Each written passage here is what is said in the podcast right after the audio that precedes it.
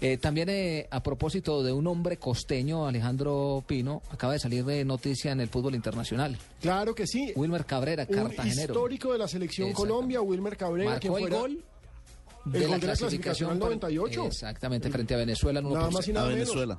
Eh, histórico de la América Y de fue, y Cali. fue al Mundial de Francia, estuvo con Claro Colombia al que Mundial sí. de Francia. Histórico también de Independiente Santa Fe, es el nuevo técnico de Chivas USA. Es- Uy, qué envidia, patrón. Uno hay, eh, no hay técnico de Chivas Regal. eso No, no, no, no, no, no, no. Debe ser una cosa Esta, impresionante. esta es la sucursal de las Chivas Rayadas de Guadalajara, no tiene Ah, nada que no, ver Que con venga, juega en la MLS, en la Major Ay, League el fútbol Soccer. gringo.